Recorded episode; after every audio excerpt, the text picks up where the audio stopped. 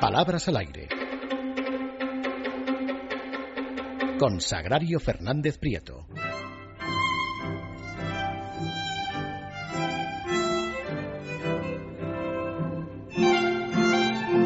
9 y 48 minutos de la noche, Sagrario Fernández Prieto. Muy buenas noches. Muy buenas noches, Adriana. El lunes santo con tu sección Palabras al aire. Vamos a ver qué me traes hoy. Eh, vamos allá. Voy a empezar con eh, un error que me ha mandado un, oyente que además hay que felicitarle y merece la pena cómo, cómo lo ha recogido de bien. Fíjate.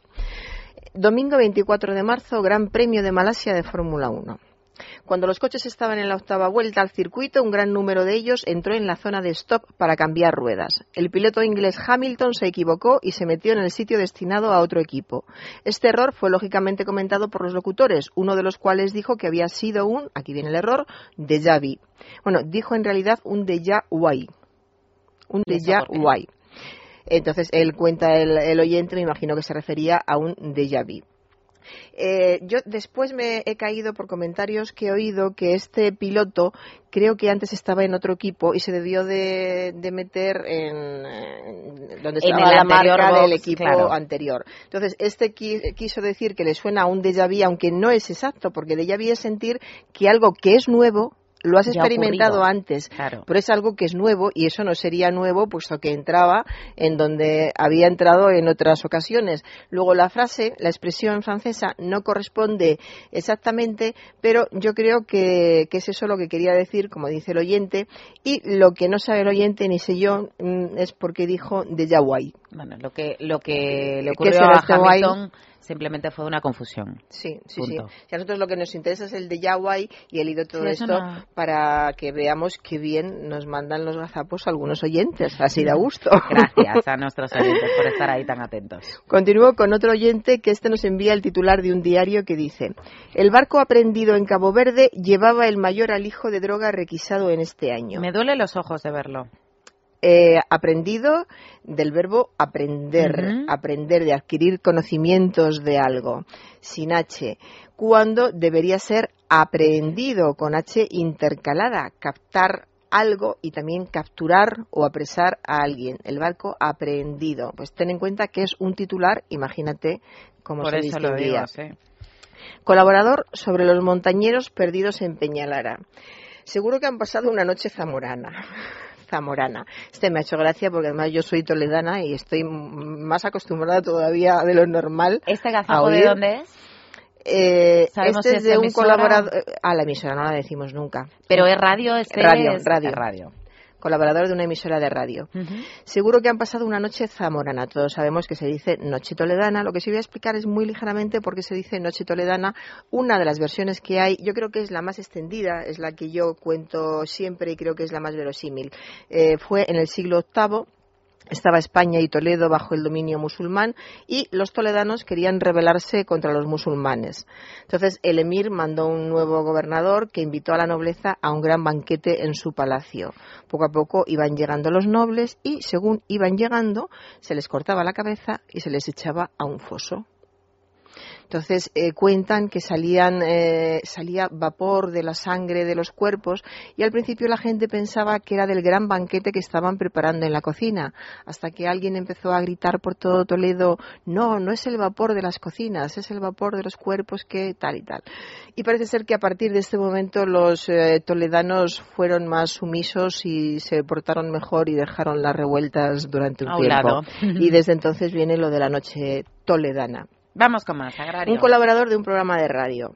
Podemos ser mayores, pero la, perdón, la elipsis de la vida ya la tenemos. Otro caso eh, que no sé qué quiere decir, que es tener la elipsis de la vida. Sabemos que una elipsis es una omisión de una o varias palabras en una frase. Sabemos que en una narración es un salto temporal.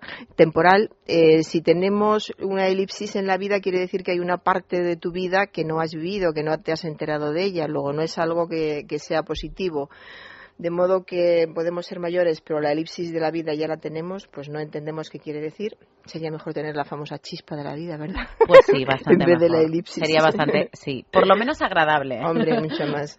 Vamos con otras, Otra. Un futbolista que va a formar parte de la selección española. Es la élite representar a tu país, dijo textualmente. Es la élite representar a tu país. Al principio podría parecer que en vez de élite quería decir alguna palabra expresiva, pero luego cuando siguió hablando y metiéndote ya en el contexto, pues quería decir algo así como que es un orgullo pertenecer a la élite que representa. Se supone que la élite es la selección española, él forma parte de esa élite y está muy contento. Entonces él lo redujo diciendo, esto es la élite, sin más. Bueno, ahí lo dejamos. En un informativo Dicen, el príncipe ha puesto punto y final a las jornadas del COI, Comité Olímpico Internacional. Ha puesto punto y final. Ya lo hemos comentado en otras ocasiones, pero se reproduce el error y lo volvemos a comentar. Se dice, ponemos punto y final a esta entrevista, con este punto y final nos despedimos, hasta luego punto y final. Y se dice por analogía con punto y coma, punto y seguido, punto y aparte, que sí son correctas. Pero en cuanto al punto final, se debe decir así, punto final sin la conjunción en medio. Efectivamente. Una voz en off de un documental. Bueno, ya sabes cómo son esas, esas voces de los documentales tan especiales, tan bonitas, tan, profundas. Pues imagínate una preciosa voz eh, de estas diciendo, las aguas cienagosas y nauseabundas del pantano atraen al cocodrilo. Sí, la fastidia un poquito, ¿no? bastante, bastante.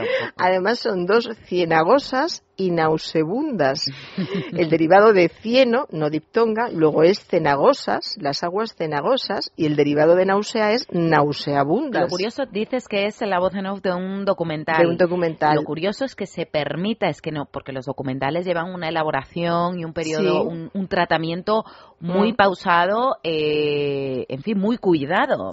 me, sorprende que haya pasado ese filtro y que nadie se, haya dado cuenta A mí me sorprendió también porque... Esta metedura de pata. Además, como son profesionales que vocalizan, vocalizan muy bien, hablan muy despacio y no dejan lugar a dudas de lo que, de lo que han dicho. No es como otro tipo de personas que están hablando de una manera más coloquial, más directa, pero ellos no. Se nota que se están recreando en lo que dicen, la entonación es perfecta, mm. todo es perfecto y de repente oyes una cosa de estas te cuesta trabajo creértelo. participante en un debate.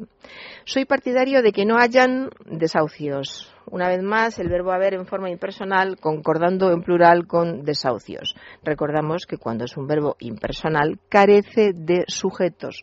Por lo tanto, hay que decir soy partidario de que no haya impersonal desahucios. Esto repito una vez más también que es característico del español hablado por catalanes, como lo era este participante que dijo esta frase.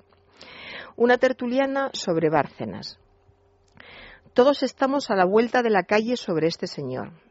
Fíjate, cruzó estar a la vuelta de la esquina y estar al cabo de la calle. Ella dijo, todos estamos a la vuelta de la calle. Al cabo de la calle es estar bien informada, quería decir estoy bien informada de lo que es este señor, o alguien está a la vuelta de la esquina, que quiere decir que se encuentra muy próximo a, otra persona o a otra cosa. Todos estamos al cabo de la calle, era lo que quería decir o debería haber dicho. Un colaborador de un programa de radio sobre la detención de una banda de ladrones. De la misma que te cuento la operación, te cuento que ya están en libertad. De la misma. De la misma, no lo sé. De la misma que te cuento la operación. No sé si este de la misma, o sea, querría decir al mismo tiempo, evidentemente. Al mismo tiempo que te cuento una cosa, te cuento, la, otra. Lo que no sé si este de la misma es algo coloquial que se ha extendido y lo dice más gente, si es algo del pueblo de este señor, si es característico suyo. De cualquier forma, eh, es evidente que es incorrecto, incluso suena un poco coloquial vulgar, vamos, que no, no viene a cuento este de la misma. Una más. Y una más sobre un señor al que se juzga por un accidente de coche en el que murió una persona. Dice, ahora, esto es una colaboradora de un programa de televisión, ahora va a resultar que era arsénico y no bebía ni una gota de alcohol. Así, tan tranquilo. Arsénico por abstemio, que son los que no beben ni una gota de, ni de vino ni de otros líquidos. ¿No hubo corrección eh, no, posterior? No hubo, ¿No? hubo. Qué curioso. Debieron pensar que, claro, lo malo son las mezclas, mezclar, mezclar alcohol con arsénico. Eso nos lleva directamente a la caja de pino. Efectivamente, es cuando se conduce mal, cuando mezclas alcohol con arsénico. Sagrario Fernández Prieto, muchas gracias. Nos tenemos que ir. Nos vemos el, el jueves. El jueves estamos aquí. Señores, hacemos una pausa y volvemos con el repaso informativo hasta ahora.